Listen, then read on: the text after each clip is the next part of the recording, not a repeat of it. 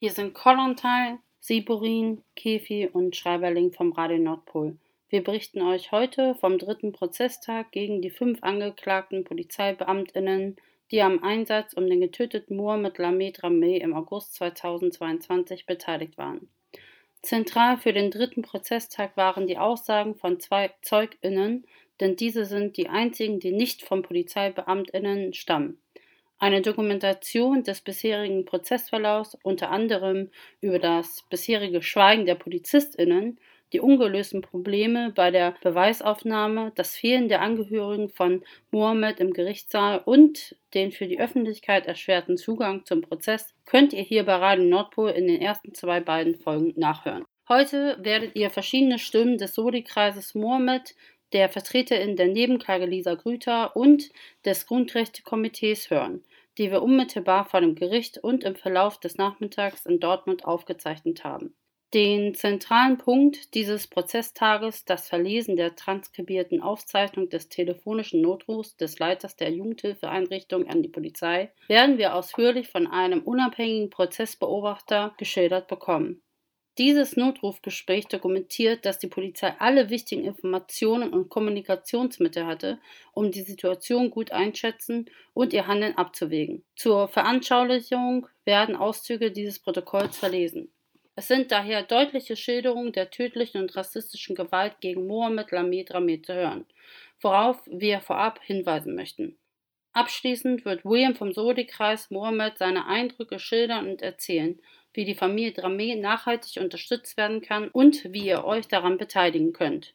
Wir danken an dieser Stelle den Menschen, die mit uns sprachen und die durch ihre unermüdliche Arbeit es möglich machen, dass dieser Fall, der kein Einzelfall ist, eine etwas größere Aufmerksamkeit hat, überhaupt vor Gericht gekommen ist. Eine absolute Ausnahme unter den vielen anderen Fällen der durch rassistische Behörden in Deutschland ermordeten Menschen. No justice, no peace.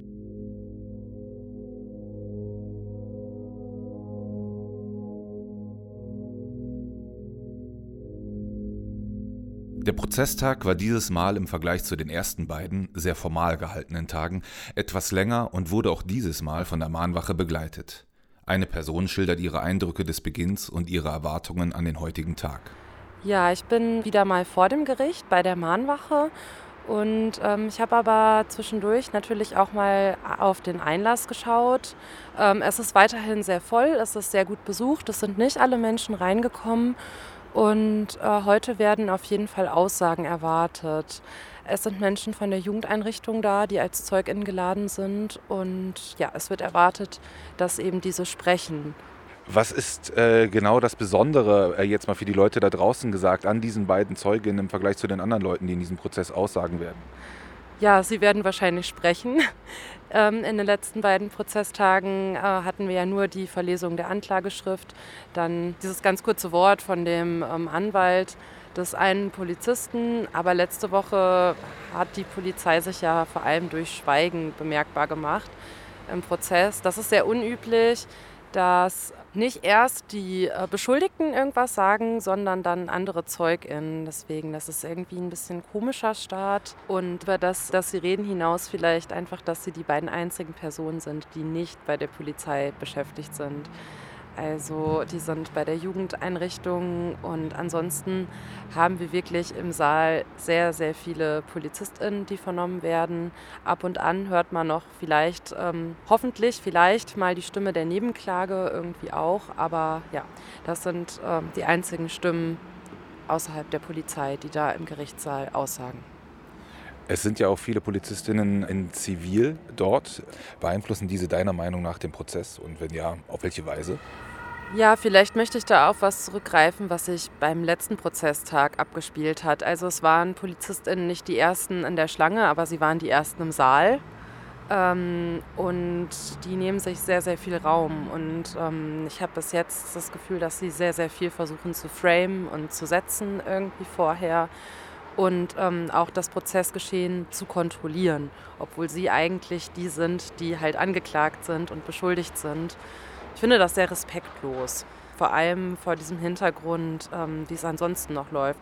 Die Familie ist immer noch nicht hier. Ich hoffe, dass wir die am nächsten Prozesstag hier begrüßen können.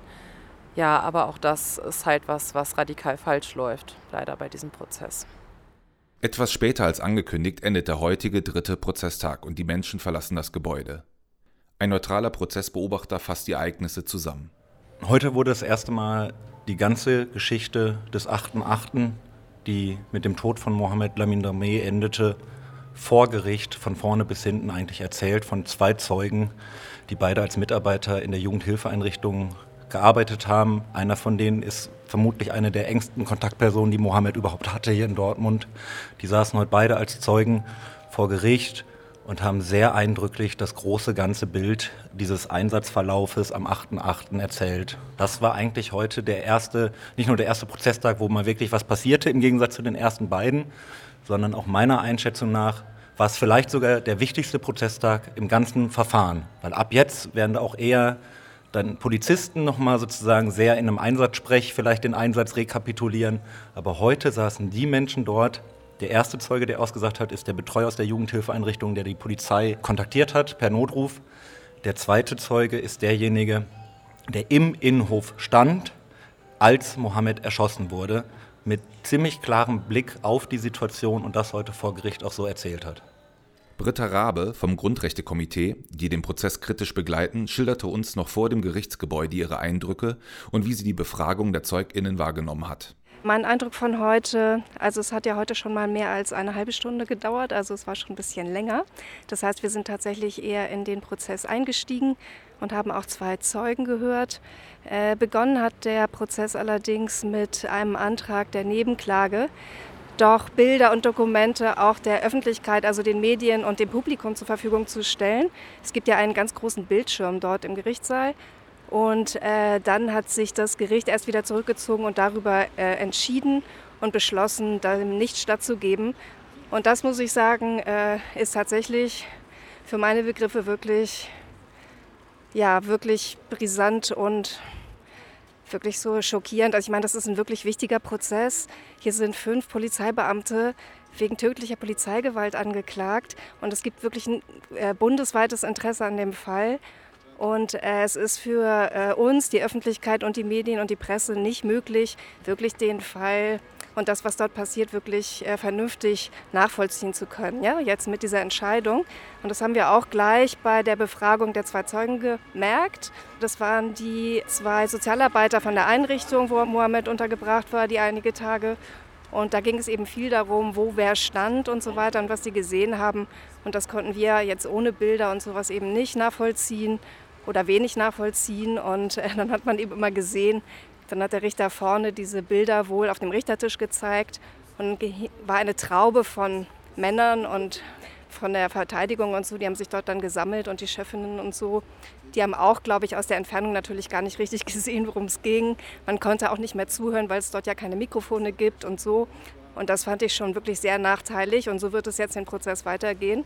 Und das ist alleine schon wirklich ja, bedauerlich und auch äh, bemerkenswert, wie, äh, wie wenig die Öffentlichkeit, also wie das Gericht eigentlich die Öffentlichkeit wirklich ignoriert und äh, gar nicht zur Kenntnis nimmt, wie interessant oder wie wichtig dieser Prozess ist hier. Würdest du sagen, also das klingt ja daraus, dass genau dieser Umgang damit auch äh, ein Desinteresse äh, schüren soll? Ich weiß nicht, ob es ein Desinteresse schüren soll und so, aber ich finde es wirklich schon ignorant für einen mindestens bundesweit wichtigen Prozess, wenn nicht international. Ja? Wir hatten jetzt äh, letztes Mal die Familie von äh, Semi Baker hier zu Besuch, wo es um einen Fall aus Amsterdam geht. Also ich meine, das ist eigentlich wirklich ein international bedeutender Fall und wir im Publikum und äh, auf den Pressebänken können das nicht wirklich nachvollziehen. Und das ist einfach mindestens, also es ist nicht mal nachlässig, es ist wirklich schon mehr, finde ich. Wir verfolgen auch gleichzeitig den Prozess in Mannheim gegen zwei Polizeibeamte wegen tödlicher Polizeigewalt. Und da ähm, ist es immerhin anders. Da ähm, wird von vornherein einfach alles auf der großen Leinwand gezeigt und jeder kann das mit nachvollziehen, jeder und jede. Was kannst du zu den beiden Zeuginnen sagen? Das sind eben ähm, Mitarbeiter der Einrichtung, die auch Mohammed kennengelernt haben persönlich. Und der eine war ganz deutlich auch äh, emotional sehr bewegt. Äh, und er wurde immer weiter befragt. Und ähm, ich hatte mich eh schon gewundert, dass sie immer so weitergemacht haben, bis er irgendwann mal direkt angesprochen worden ist von der Staatsanwaltschaft und dann eben auch gesagt hat, dass es ihm wirklich nicht gut geht und dass ihn das alles wieder einholt. Und das war insgesamt die Atmosphäre. Also ich meine, da wurde einfach immer genau beschrieben, wie er getasert wurde und dann gleich darauf erschossen und wie die beiden das miterlebt haben und alle anderen aus dieser Einrichtung. Und es war wirklich äh, ja, sehr harte, gewalttätige Inhalte. Was würdest du noch ähm, äh, hinzufügen wollen, was das Besondere von eben diesen beiden äh, äh Zeugen ist, außer dass sie äh, eben keine Polizeibeamten sind? Nein, das sind die einzigen, die das so schildern, äh, wie sie es gesehen haben. Und äh, grundsätzlich, ähm, also es gibt ja nicht so viele Beschreibungen dieses Tages, äh, weil die Angeklagten selbst sicherlich nicht aussagen werden. Jedenfalls haben sie bisher gesagt, dass sie das nicht tun werden. Das heißt, die beiden Zeugen sind natürlich sehr wichtig und das, was sie sagen, was sie beobachtet haben und wie der Ablauf war, sind natürlich äh, überproportional wichtig für diesen Prozess. Und wenn wir jetzt erstmal davon ausgehen, dass das die einzigen beiden sind, dann ist es natürlich, äh, sozusagen kommt es auf jedes Wort an, was da gesprochen wird äh, und auch auf jedes Detail, jede Schilderung, wer wann was gemacht hat, wer wo stand und äh, aus welchen Motiven und so weiter. Da muss man eben halt auch gucken, dass die Fragen, die gestellt werden, auch ganz äh, objektive Fragen sind zum Beispiel. Und da gibt es natürlich verschiedene Interessen in diesem Gericht. Wie haben Sie denn bisher auf die bisherigen Fragen, äh, Nachfragen reagiert? Äh, die haben natürlich äh, Vorhalte bekommen von den früheren Aussagen und konnten das teilweise bestätigen und teilweise konnten sie sich eben nicht mehr genau erinnern. Es wurde auch gesagt, dass sie sich unter großem Druck befinden. Jedenfalls der eine Zeuge hatte gesagt, dass er sich unter großem Druck sieht in dem Gericht. Und auch, äh, ja, ich meine, was er da gesehen hat, war natürlich äh, total schrecklich und gewalttätig. Und das wird auch seine Konsequenz halt für diese Aussagen haben. Und er meinte, er fühlte sich jetzt wirklich direkt wieder in diese Situation gebracht und so. Und das ist einfach auch ja emotional total mitnehmend, sowas. Es ist ja auch ein Riesendruck, wenn man auf der einen Seite dann diesen schweigenden Korpsgeist hat, sag ich mal, und auf der anderen Seite so viel Last auf den Schultern. Ja, ja, genau. Also ich meine, die wissen ja auch, dass äh, ihre Aussagen ganz wichtig sind und äh, dass alle das so ganz genau wissen wollen und äh, da genau nachgefragt wird oder ähm, auch suggestiv nachgefragt wird. Und da muss man dann in dem Moment vor Gericht, in der Situation halt auch dann äh, sehr spontan äh, und gut darauf reagieren. Ja? Lisa Grüter, Vertreterin der Nebenklage, wurde ebenfalls befragt. Auch sie schildert den Prozesstag, der wieder mit erschwerten Bedingungen dieses Mal in Bezug auf die Beweismittel begonnen hatte. Wir haben heute einen Antrag gestellt, dass die Bilder, die in Augenschein genommen werden, im Prozess ähm, auf der großen Leinwand gezeigt werden, damit auch die Presse und die Öffentlichkeit die Bilder sehen kann und auch die Befragungen leichter sind.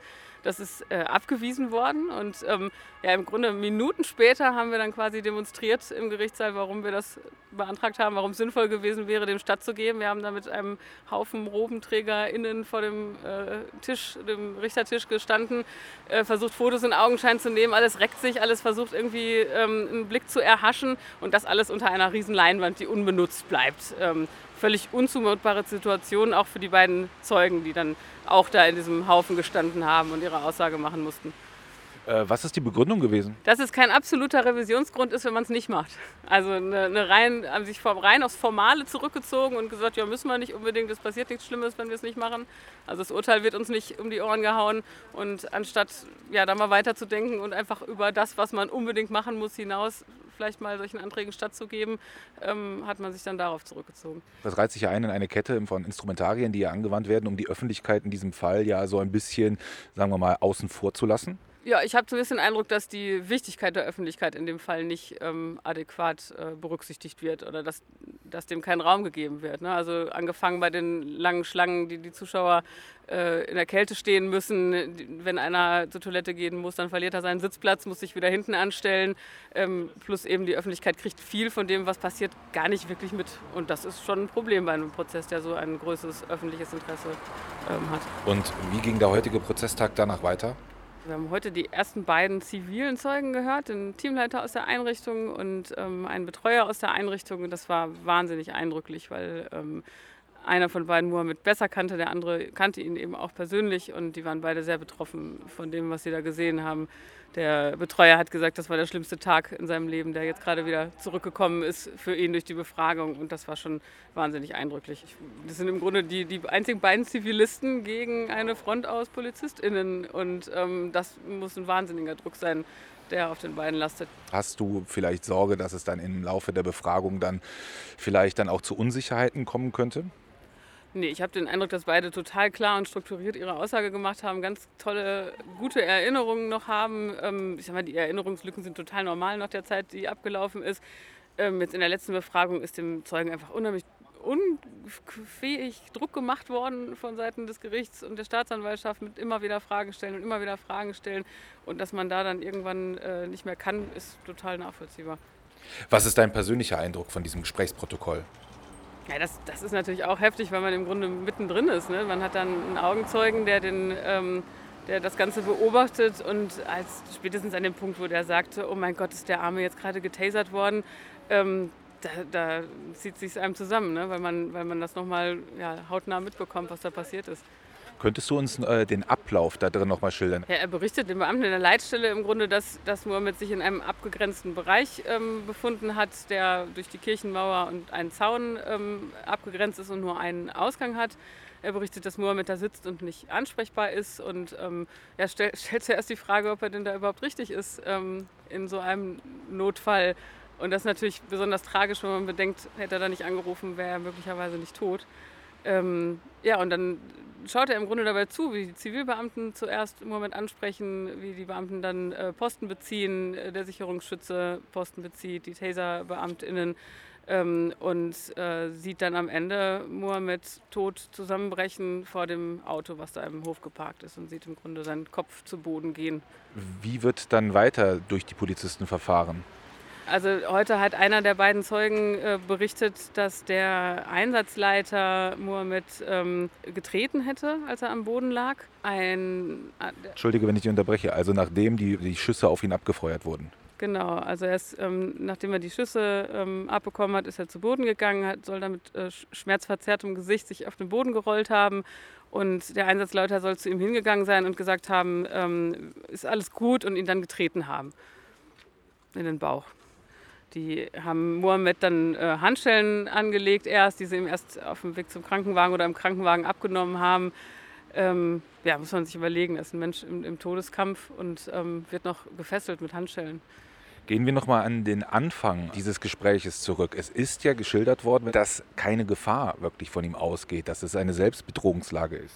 Genau, also nach allem, was wir bis jetzt gehört haben, hat Mohammed da still ähm, gehockt, sich selber ein Messer an den Bauch gehalten, war noch, selber auch noch unverletzt und äh, hat für keine andere Person eine Gefahr dargestellt, richtig. 2022, kurz nach dem tödlichen Einsatz, hatte Innenminister Reul die beteiligten Polizeibeamtinnen noch in Schutz genommen. Wurde das Bild kolportiert, dass Mohammed eine Bedrohung gewesen sei. Es folgt nun eine Schilderung des Gesprächsprotokolls zwischen dem als Zeugen geladenen Mitarbeiter der Einrichtung und der Polizei. Hier werden wir, kenntlich gemacht, Auszüge aus diesem verlesen. Es wird außerdem darauf eingegangen, wie der Polizei am Einsatzort ebenfalls und zeitgleich dieselben Informationen vorlagen. Sie zeigen, dass die Situation nicht wie behauptet war. Es wird nun auch vor Gericht deutlich, dass keine Fremdgefährdung von Mohammed ausgegangen ist. Das Protokoll des Notrufs, das wurde heute auch verlesen, nachdem der Zeuge der Betreuer, sozusagen, der den Notruf gewählt hat, nachdem er ausgesagt hat, aber er saß auch noch im Saal, hat der Richter Kelm das komplette Protokoll vorgelesen, mit ziemlich detaillierten Zeitangaben dabei auch. Das, damit steht jetzt auch richtig öffentlich in der Hauptverhandlung erörtert ein Timetable. 16.25 Uhr, in der Verhandlung sogar sekundengenau, 16.25 Uhr ging der Notruf in der Notrufstelle der Dortmunder Polizei ein und der Notruf endete mit der Erschießung von Mohammed. Beamter, Notruf der Polizei Dortmund. Anrufer AG von der Jugendhilfe St. Elisabeth. Schönen guten Tag. Hallo. Ich habe folgende Situation. Ich habe einen Jugendlichen bei mir wohnen, der aus Mali kommt. Der ist noch nicht ganz so lange hier. Ich glaube erst seit einer Woche steht gerade bei uns im Außengelände und hat ein Küchenmesser, hält er sich an den Bauch und ist für uns nicht ansprechbar, weil er unsere Sprache nicht spricht und sich auch ähm, ist auch er reagiert auch gar nicht auf Ansprache. Da ist jetzt die Frage, bin ich bei Ihnen da richtig oder rufe ich lieber die den Krankenwagen an? Nee, da sind Sie auf jeden Fall bei uns auch richtig. Holsteiner 1, Straße 21 ist korrekt? Genau, ist korrekt. Ähm, welche Jugendhilfe ist das? Elisabeth, Wohngruppe Antonius. Ah, Moment. Wohngruppe Antonius? Genau. Und das Wohnheim heißt aber Elisabeth? Nee, also wir sind die Außenwohngruppe von der Jugendhilfe St. Elisabeth. Hm. Wie alt ist der? Ähm, 16. Spricht er Deutsch? Nee, der spricht Französisch und Spanisch. Okay. Macht das den Eindruck, dass er sich selbst verletzen will? Es sieht zumindest so aus, ja. Also er hat ein Küchenmesser und hält es sich an den Bauch und steht in gebückter Position an einer Wand. Also es sieht schon sehr dramatisch aus. Okay. Wo genau ist das in dem Bereich? Ähm, das ist in unserem Garten. Das ist ein Kirchhof und da hat er sich in so einer Ecke versteckt. Und das ist auch durch Zufall, sind wir darauf aufmerksam gemacht worden, weil die Nachbarn uns äh, quasi angesprochen haben, dass der da steht. Ähm, Im Innenhof quasi. Genau, im Innenhof, ja. Sehen Sie, ob er denn schon verletzt ist? Kann ich nicht sehen, glaube ich aber nicht. Ähm, okay. Glauben Sie, der möchte sich selbst ver... Also Ich glaube schon, ja. Also wir hatten jetzt schon am Wochenende schon, ähm, dass er wohl weggelaufen ist und dass die Kollegen ihn wohl aufgegriffen haben. Und die haben es wohl so eingeschätzt, dass sie ihn auch zur LWL gebracht haben schon. Und da haben die gesagt, er zeigt, weil die wohl einen Übersetzer hatten oder jemanden, der Französisch sprechen konnte, dass der auch gesagt hat, er würde sich was antun, ja. kannst du sehen, ob da schon eine Verletzung ist? Ähm, Anrufer spricht mit jemand anderem im Hintergrund. Okay, bring dich nicht in die Nähe von dem Messer, bitte, also nein. Wie sieht die Person aus? Ähm, ja, das ist ein dunkelhäutiger Mann, der kommt aus Mali. Ähm, wie groß mag der sein? 1,70 ungefähr. 16 Jahre haben Sie gesagt? 16 Jahre, genau, sportlich gebaut. Ja. Und Oberbekleidung? Äh, jetzt gerade oberkörperfrei. Dieser Notruf zeigt vor allem, die Polizei wusste alles. Sie wusste ab 16.25 Uhr ziemlich genau über die Verfassung von Mohammed, über die Lage in dem umzäunten Innenhof der Jugendhilfeeinrichtung. Sie wussten Bescheid. Es wurde gesagt, welche Sprachen Mohammed spricht, dass er am Tag zuvor erst aus der LWL-Klinik kam, dass er in der LWL-Klinik wegen schon suizidalen Absichten gelandet war, dass er erneut dort in dem Innenhof sitzt und ein, sich ein Messer an den Bauch hält. In dem Notruf wurde gefragt, ob er dort alleine im Hof ist. Auch das wurde bejaht. Da sind wir sowas von bei diesem Punkt, dass einzig und allein eine Eigengefährdung niemals nie eine Fremdgefährdung vorgelegen hat in diesem Fall. Dieser Notruf wurde gehalten über die ganze Zeit, weil der Betreuer den den Notruf abgesetzt hat. Das hat er gemacht mit dem Haustelefon der Jugendhilfeeinrichtung aus dem Haus heraus. Und der stand am offenen Fenster mit Blick in den Innenhof, in den dann Stück für Stück sozusagen die Polizei einrückte. Erst mit zivilen Kräften, die kurz die Lage sondiert hatten. Dann sind sie irgendwann mit dem ganzen Einsatzteam da reingekommen. Anrufer. Die klären gerade auf, glaube ich. Also es stehen jetzt, glaube ich, wenn ich jetzt richtig zähle, spontan sehe ich vier Zivilbeamte und fünf uniformierte Kollegen von ihnen, die jetzt da und zwei sind, glaube ich, gerade wieder rausgegangen. Also Beamter? Ich würde mal theoretisch davon ausgehen, dass die Kollegen den Jungen auch erblicken, nur nicht weiter unverständlich. Anrufer fällt dem Beamten ins Wort. Die haben ihn auf jeden Fall jetzt schon im Blick. Be ah, okay. Das, äh, das kann ich sehen. Also der Kollege winkt ihm schon, also scheint schon eine Kontaktaufnahme stattzufinden. Okay. Also die Kollegen nehmen Kontakt zu ihm auf, ja? Ja. Ja, okay. Genau diese Rückmeldung bekomme ich auch gerade. Ähm, okay. Können Sie mir denn ansonsten jetzt aus Ihrer Position noch irgendwelche Informationen zukommen lassen, die die Kollegen, die jetzt vor Ort Kontakt aufnehmen, nicht haben? Nee, eigentlich nicht. Also es kommt drauf an, äh, was Sie für Informationen noch brauchen. Ähm, maximal zu dem Jungen noch irgendwas. Hab ich. Also ich habe die Hintergrundgeschichte, ähm, also die Fluchtgeschichte, aber mehr weiß ich auch tatsächlich nicht. Ja, einen Moment. Ich weiß nicht, ob das für Sie wichtig ist. Beamter fragt jemand anderen, sollen wir den Notruf weiterhalten? Ich muss das jetzt einmal erst kurz abklären, ob wir dann das Gespräch jetzt hier beenden, ne? Ja. Können Sie denn einschätzen, wie er auf die Kollegen reagieren wird? Nee, das kann ich gar nicht einschätzen. Weiß ich nicht. Dafür kenne ich den Jungen noch nicht lang genug. Also ich persönlich habe ihn auch erst heute kennengelernt, weil ich heute aus dem Urlaub zurückgekommen bin. Aber er ist ja auch erst seit anderthalb Wochen oder so hier. Deswegen habe ich noch gar keine richtige Einschätzung von dem. Ja, alles klar. Und auch das hat der Zeuge sozusagen vorher, bevor der Notruf verlesen wurde, hat es sehr eindrücklich gesagt, dass es dann unglaublich schnell ging in diesem Hof. Man merkt plötzlich, dann sagt der Betreuer sagt irgendwie an einer Stelle so, oh Gott, beschießen die ihn jetzt mit einem Taser. Und dann sagt noch der Mensch am Notruf, sagt irgendwie, ja, das ist doch besser, als wenn sozusagen was Schlimmeres passiert. Das piekst nur kurz. Wir wissen, wie unglaublich schnell es dann danach ging. Ach du meine Güte, wird der getasert, der Arme? Ich kann es nicht beurteilen von hier aus. Ich hoffe natürlich nicht, aber das ist dann. Ich weiß nicht, ich habe ein gelbes Gerät gesehen. Ich weiß nicht. Ja, die werden auf jeden Fall einen Taser mitführen. Ich sag mal aber, dass bevor er sich selbst ein Messer in den Bauch rammt. Der Anrufer der, spricht unverständlich dazwischen. Der Taser tut zwar weh, tut zwar einmal weh, aber der verletzt ihn nicht weiter. Ja, ja, alles gut. Ich habe mich nur kurz erschrocken. Na, ich kann das natürlich nicht beurteilen, was die machen. Ob das, was da jetzt zum Einsatz kommt, irgendwas, irgendein Hilfsmittel wird da sicherlich eingesetzt werden, weil sonst können wir uns einer Person mit einem Messer auch nicht nähern. Im Hintergrund sind schussähnliche Geräusche zu hören. Ich muss mal eben abklären, ob wir diesen Notruf weiterhalten. Du meine Güte. Okay, ich beende das Gespräch jetzt an dieser Stelle. Ja, alles klar. Danke Ihnen. Okay, danke auch. Tschüss. Ciao. Und danach hat der Mitarbeiter ausgesagt, der unmittelbar im Hof wirklich daneben stand, als alles passierte, der auch die Polizei in Empfang genommen hat und heute vor Gericht ganz klar gesagt hat, dass Mohammed sich langsam nach dem Einsatz von Pfefferspray aus vor Gericht wurde es jetzt immer die Nische genannt, diese Nische, in der Mohammed gesessen hat, zwischen Kirchenmauer und Zaun. Auch heute das wurde sozusagen erörtert, dieser Zaun Kopf hoch mit Stacheln obendrauf. Auf der anderen Seite des Zauns standen sogar auch PolizistInnen, von wo sie auch das Pfefferspray gegen Mohammed eingesetzt haben. Aber es ist so klar heute in diesen Aussagen geworden, dass nicht nur am Ein Anfang dieser ganzen Einsatzlage niemals eine Fremdgefährdung vorgelegen hat, sondern dass auch selbst in dem Moment, als die Situation von der Polizei eskaliert wurde, Mohammed angegriffen wurde bereits mit Pfefferspray, da war die Aussage des Zeugen heute, der unmittelbar daneben stand im Innenhof, dass Mohammed langsamen Schrittes aus dieser Nische, wie es jetzt sozusagen heißt, vor Gericht hervorkam. Er wurde explizit auch nochmal danach gefragt.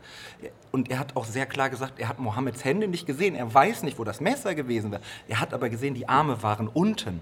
Also selbst irgendwie dieses Bild von, dann haben sie Mohammed angegriffen und dann ist der Junge ausgerastet oder sonst was, das lässt sich nicht halten mit dem, was heute vor Gericht öffentlich sozusagen gesprochen wurde und uns wirklich danach, ja, wirklich fassungslos da aus diesem Saal hat kommen lassen. Und was bedeutet das für die äh, Faktenkenntnis äh, der Polizei vor Ort, wenn ein solches Protokoll aufgenommen wird? Ganz genau weiß ich das nicht, weil ich keine Polizei-Insider-Kenntnis habe. Aber was heute einfach klar wurde in dem Verfahren ist, der Zeuge, der ausgesagt hat, der den Notruf abgesetzt hat, der hat sehr ausführlich ausgesagt. Der Notruf wurde dann verlesen und im Laufe dieses Notrufes wird einfach super deutlich, die komplette Lage war der Polizei klar in der Notrufstelle.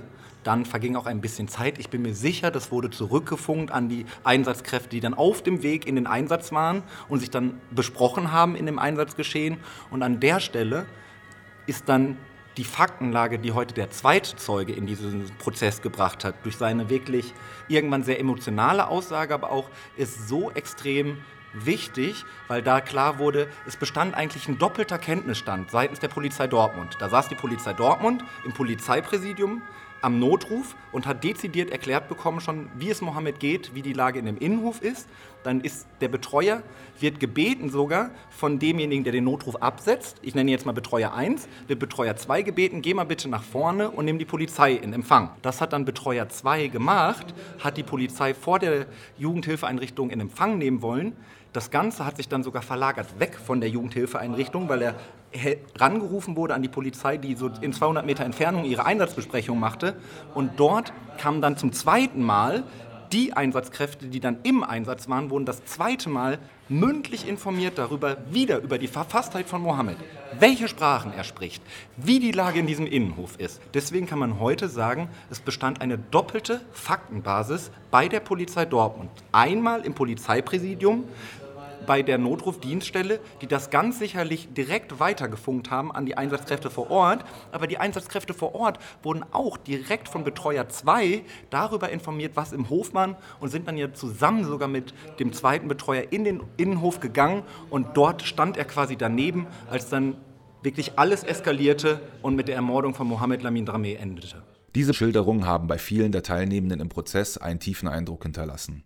Wir hören dazu eine Person des Solidaritätskreises Mohammed. Was uns zum Beispiel aus dem einen Zeugenbericht heute nochmal ganz klar gezeigt wurde, war, dass in dem Moment, in dem Mohammed das Pfefferspray abbekommen hatte, sich langsam, das war ganz wichtig, denn das wurde ja auch immer wieder in dieser Rede von der Notwehrlage, in der sich die Polizistinnen befunden hätten, anders dargestellt, sich langsam in die einzige offene Richtung bewegt hat, die er eben in der Situation hatte, also eingekastet zwischen Zaun und Kirchenwand, sozusagen in der Sackgasse.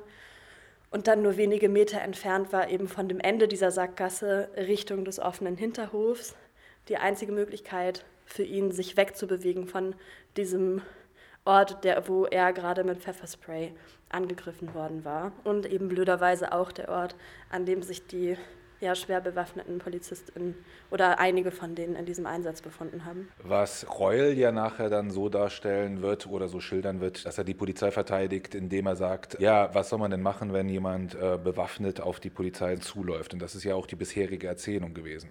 Da sind natürlich viele Aspekte, die wir ganz anders sehen. Also bei der Bewaffnung handelt es sich ja, das haben auch die beiden Zeugen heute nochmal bestätigt, um ein einfaches Küchenmesser mit einer Klinge von 15 Zentimetern vielleicht, wo sich auch nie jemand darum bemüht hat, ihn zu entwaffnen. Während ja PolizistInnen mit sowohl den Pistolen, die sie immer mit sich führen, mit Reizgas, mit Tasern und eben einer von ihnen, der ja von dem Einsatzleiter als Last Man Standing in den Einsatz geschickt wurde, mit der Maschinenpistole bewaffnet waren. Also ein völlig evidentes Machtungleichgewicht, ähm, in dem sich natürlich auch die PolizistInnen in der relativen Sicherheit befunden haben dürfen. Ne?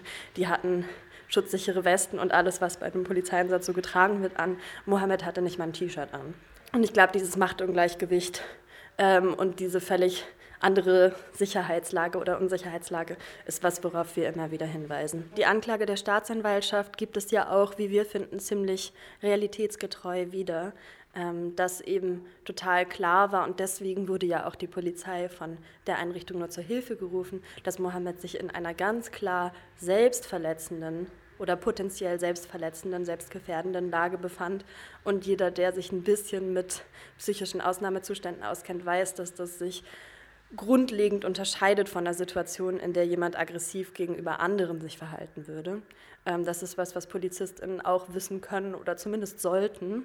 Das hat die Anklageschrift eigentlich gut hergegeben. Und natürlich ist aber auch klar, dass es im Interesse der ähm, Rechtsanwältin, der PolizistInnen ist und ja auch im Sinne der Kammer, vielleicht sogar auch der Staatsanwaltschaft, das jetzt Stück für Stück auseinanderzunehmen, eine Notwehrlage herzufigurieren, eine aggressive Grundsituation ähm, oder eine aggressive Einstellung von Mohammed herzustellen, die es aber nicht gegeben hat. Was war für dich heute in diesen Schilderungen, in diesem Prozesstag der eindrücklichste Moment? Es gab zwei zum einen ist ja ein großes Thema diese zwei eingesetzten Zivilpolizisten, die als erstes in, in Kontakt mit Mohammed getreten sind.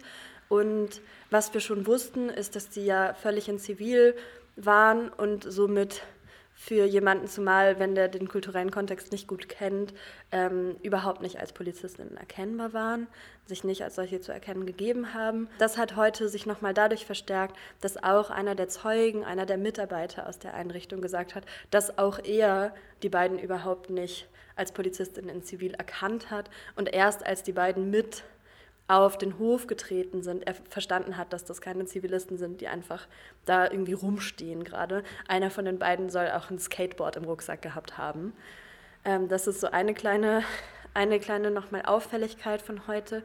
Und die zweite auch ja, brutale Sache, die sich heute aus der Zeugenaussage ergeben hat, ist, dass eben in dem Moment, als so kurz nach den Tasern die Schüsse aus der Maschinenpistole gekommen waren, Mohammed eben zu Boden ging, er wohl, so hat das einer der Zeugen ausgesagt, vor Schmerzen gejohlt hätte, mit schmerzverzerrtem Gesicht auf dem Boden angekommen wäre und dann, als wäre das nicht schlimm genug, der Einsatzleiter, der jetzt auch angeklagt ist, zu ihm hinging, in irgendwie ironischem Ton, wird alles gut gesagt haben soll und ihm leicht in den Bauch getreten haben soll. Daraufhin wurde Mohammed, der ja schon ähm, auf jeden Fall im Sterben war, noch in Handschellen gelegt, die dann erst wieder abgenommen wurden, als die Sanitäter mit dem Rettungswagen näher kamen. Also die Brutalität, wie in der Situation und auch als er schon so, so stark verletzt und im Sterben lag, mit ihm umgegangen wurde. Das ist wirklich was, was uns alle heute nochmal sehr schockiert hat. Der Prozess wird am 31.01. fortgesetzt werden. Für diesen heutigen dritten Prozesstag hören wir nun abschließend die Eindrücke von William vom Solidaritätskreis Mohammed. Er erzählt uns, wie die Familie Dramé nachhaltig unterstützt werden kann und wie ihr euch daran beteiligen könnt. Wir hatten heute einen dritten äh, Gerichtsprozess, äh, der sehr, sehr, sehr emotional äh, für mich war. Wäre die Familie hier gewesen, wäre es nochmal hoch 10. Ich komme hier ähm, trotz so viele Gefühle äh, auch ähm, dankbar raus, weil äh, die zwei Zeugen, die wir heute gehört haben, sehr, sehr deutlich waren, sehr mutig vor allem. Äh, das muss man sagen. Ähm, ich habe von hinten gespürt, wie, eine, wie, wie stressig das für sie war, wie emotional auch für die das alles war.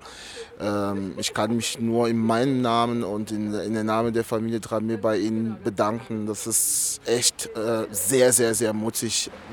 Wir hoffen, dass die, ihrer Mut, dass die Details, die sie gegeben haben, wirklich helfen werden ähm, für Gerechtigkeit. Die Familie Dramé bzw. Sidi und Lassana Dramé werden wahrscheinlich bei dem nächsten Termin am 31. Januar dabei sein. Der Termin wird eher kurz, wie der Richter gesagt hat. Ähm, das freut uns auch einigermaßen. Wir hoffen, dass es äh, nicht zu anstrengend wird für die Familie. Wir hoffen und versuchen alles ihm, ihm zusammenzustellen, dass die Familie gut hier begleitet wird. Und zwar nicht nur sprachlich, sondern auch psychologisch. Wir können nicht wissen, wie ihre Reaktion war. Wir werden einfach versuchen, äh, so viel Begleitung rum um die Familie zu bringen, wie möglich ist. Das Gericht hat bisher sehr viele würdige Details hier nicht geachtet. Es ist sehr schwierig für Menschen hier, die, die vielleicht krank sind oder mit Behinderung sind, überhaupt hier Zugang zu haben. Äh, Toilettenzugang sind sehr schwierig. Äh, wir hoffen, dass sie da eine Lösung finden werden, weil es einfach also es, es ist unangenehm für, für, für das Publikum hier. Äh, aber wir freuen uns und, und rufen einfach auch alle hier äh, nochmal weiterhin zu unterstützen, weil es meiner Meinung nach sehr, sehr wichtig und sehr bedeutend, symbolisch allein hier ist, äh, hier zu stehen, um dieser Familie, dieser Fall, dieser Geschichte zu, zu unterstützen. Vielleicht nochmal ganz konkret, wie kann man genau unterstützen? Wir haben äh, jetzt schon ein Visum für die Familie geschafft und freuen uns trotzdem auf äh, mögliche Spenden, weil wir dieser Familie nachhaltig helfen können, beziehungsweise wir wollen schauen, dass äh, einzelne Brüder von Mohammed in ihre unterschiedlichen Berufe äh, und, und Wünsche unterstützt werden. Zum Beispiel der Bruder, der Schneider ist, äh, den wollen wir helfen, eine Schneiderei, seine Schneiderei besser zu gestalten, eine Webseite aufzubauen, äh, damit äh, keiner der Brüder je äh, wieder so viel Risiko wie Mohammed äh, auf sich nehmen muss. Das ist ein größter Wunsch von uns, der wurde uns auch von dem Vater ausgedrückt.